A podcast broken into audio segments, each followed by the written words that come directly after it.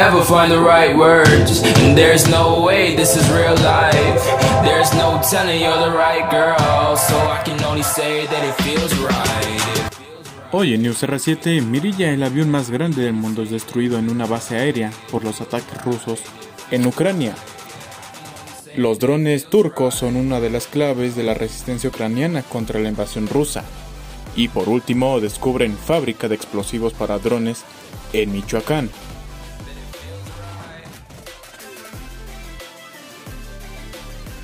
¿Qué tal amigos de News R7? Es un gusto darle la bienvenida a nuestra ya vigésima sexta emisión de este espacio informativo y de opinión con las noticias más importantes de la semana. Mi nombre es Miguel, comenzamos. Hola, ¿qué tal compañeros? Como sabrán, pues la semana pasada se dio una terrible y trágica noticia para los amantes de la aviación. El avión más grande del mundo fue destruido en Ucrania y mi compañero Daniel nos hablará más al respecto de esta lamentable noticia. Gracias Miguel. El avión más grande del mundo, el avión de carga Antonov 225 de Ucrania, fue destruido por ataques rusos en las afueras de Kiev en el cuarto día de la invasión de Moscú dado el comunicado este 27 de febrero de 2022, por medio del grupo estatal ucraniano Ukroboronprom. Los invasores rusos destruyeron el buque insignia de la aviación ucraniana, el An-225, en el aeropuerto Antonov de Kostomel, cerca de Kiev, dijo el grupo en un comunicado. El avión era único en el mundo, con 84 metros de largo o 276 pies, podía transportar hasta 250 toneladas, su equivalente 551.000 libras de carga a una velocidad de hasta 850 km por hora o 528 millas por hora. Fue bautizado como Miria, que significa sueño en ucraniano. Este era el avión más grande del mundo, el An-225 Miria. Construido inicialmente como parte del programa aeronáutico soviético, el An-225 realizó su primer vuelo en 1988 tras años sin volar después de la caída de la Unión Soviética, el único ejemplar existente realizó una prueba de vuelo en 2001, en Gostomel, a unos 20 kilómetros de Kiev. Ha sido operado por la aerolínea ucraniana Antonov para vuelos de carga y fue muy solicitado durante el inicio de la pandemia de COVID-19. Por su parte, el fabricante de armas, Ukroboronprom, estimó que restaurar el Miria costaría más de 3 mil millones de dólares, cerca de 2.700 millones de euros, y podría llevar más de 5 años. Nuestra misión es asegurar que estos gastos sean cubiertos por Rusia, que deliberadamente infligió daños a la aviación de Ucrania, dijo el grupo. Seguimos contigo, Mike. Realmente es una dolorosa y lamentable noticia que el único ejemplar haya sido completamente destruido. Y hablando sobre las noticias de Rusia y de Ucrania, los drones turcos son una de las claves de la resistencia ucraniana contra la invasión rusa.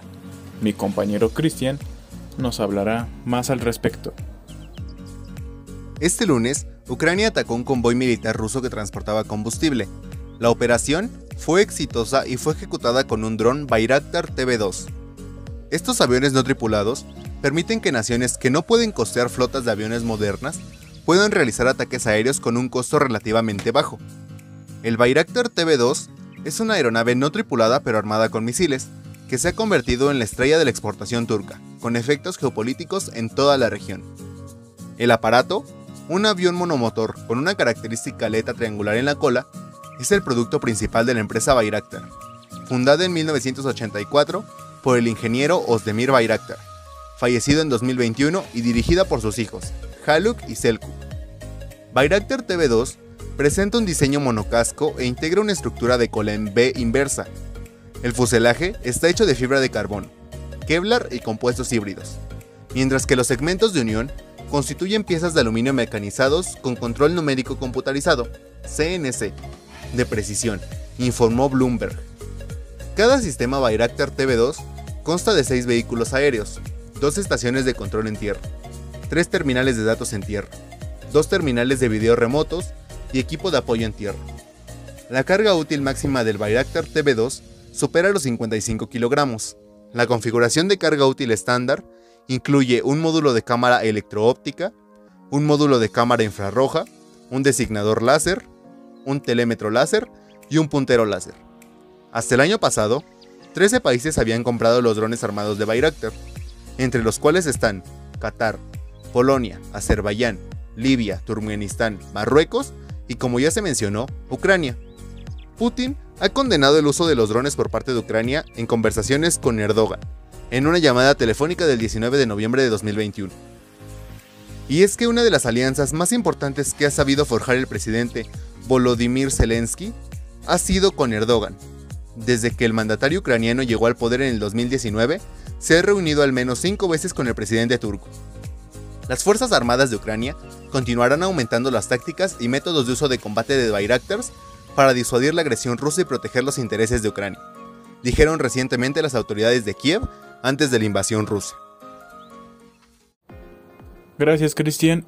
Y bueno, comunidad ya saben que los drones pues se deben usar responsablemente y es lamentable cómo esta tecnología pues también pueda ser utilizada para destruir vidas ajenas. Lamentablemente la situación no ha mejorado. Les mandamos un fuerte abrazo a todos los ciudadanos rusos y ucranianos y pasamos con la última noticia de esta semana. Ahora en México descubren fábrica de explosivos para drones en Michoacán. Mi compañero Alexis nos hablará más al respecto. Gracias Mike. Autoridades mexicanas descubrieron una finca donde narcotraficantes fabricaban sofisticados explosivos para ser lanzados desde drones, en el municipio de Marcos Castellanos, en el estado mexicano de Michoacán, oeste del país. La fábrica de explosivos fue encontrada este miércoles por agentes de la Guardia Nacional, del Ejército Mexicano y de la Policía Estatal, quienes continúan con la búsqueda de un comando de sicarios que el domingo masacró a un número no determinado de narcotraficantes rivales en San José de Gracia, el principal poblado de Marcos Castellanos. La Fiscalía General del Estado informó que la finca fue ubicada a través de un operativo aéreo y terrestre, en una zona rural de la localidad de La Estancia, ubicada a 15 kilómetros de San José de Gracia. Además, los uniformados descubrieron explosivos cilíndricos, habilitados con un tipo de alerones artesanales, que funcionaban a manera de estabilizadores cuando son arrojados por drones.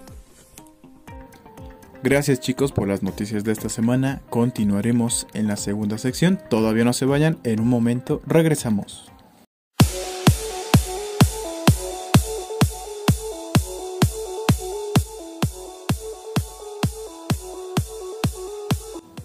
Gracias por quedarse, sean bienvenidos a esta segunda sección, aventurándonos, donde mi compañera Abby nos tiene interesantes noticias. Vamos contigo, Abby. Gracias Mike. A toda la comunidad de pilotos que nos escuchan, ¿alguna vez han escuchado sobre el programa del sitio de prueba de los UAS? Bueno, la Ley de Reforma y Modernización de la FAA de 2012 instruyó al administrador de la FAA a iniciar un programa de 5 años para establecer seis sitios de prueba de sistemas de aeronaves no tripuladas. Esto para apoyar a la FAA en la integración de los UAS en el espacio aéreo nacional del sistema. Después de realizar un proceso de selección competitivo, la FAA designó seis sitios de prueba de UAS que comenzaron a funcionar en pleno 2014, pero sus pruebas fueron hasta 2016. La FAA agregó un séptimo sitio de prueba según lo dispuesto por la Ley de Extensión, Seguridad y Protección de la FAA del mismo año.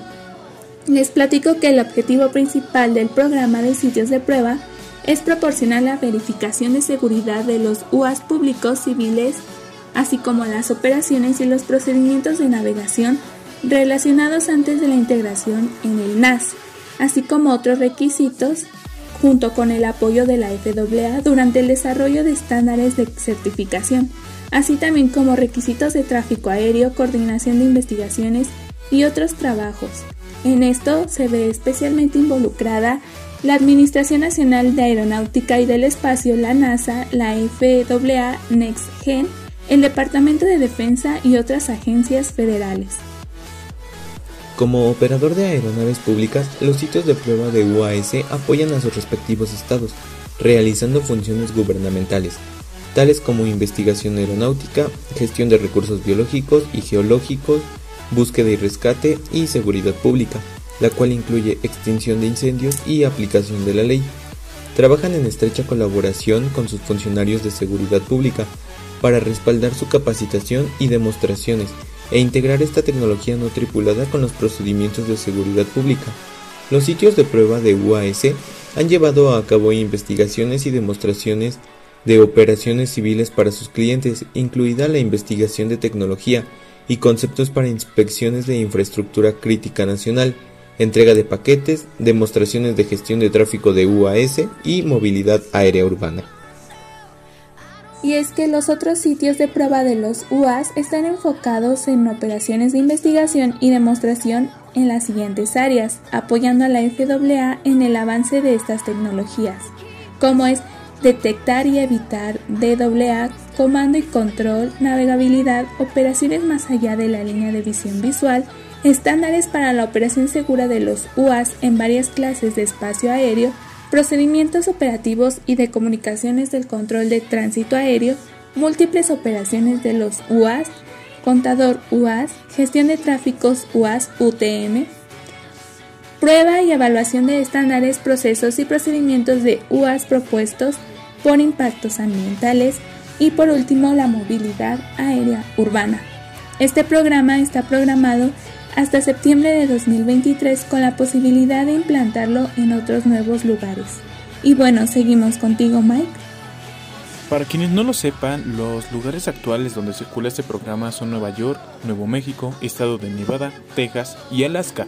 Muchas gracias Avi por esa información y recuerden como comunidad es importante informarnos sobre estos temas. A nombre de todo el equipo de Airbus V7 les damos las gracias por escucharnos una vez más en esta emisión no olviden seguirnos en nuestras redes sociales, activando las notificaciones para seguir pues interactuando nosotros con ustedes y ustedes con nosotros. Mi nombre es Miguel y nos vemos hasta la próxima.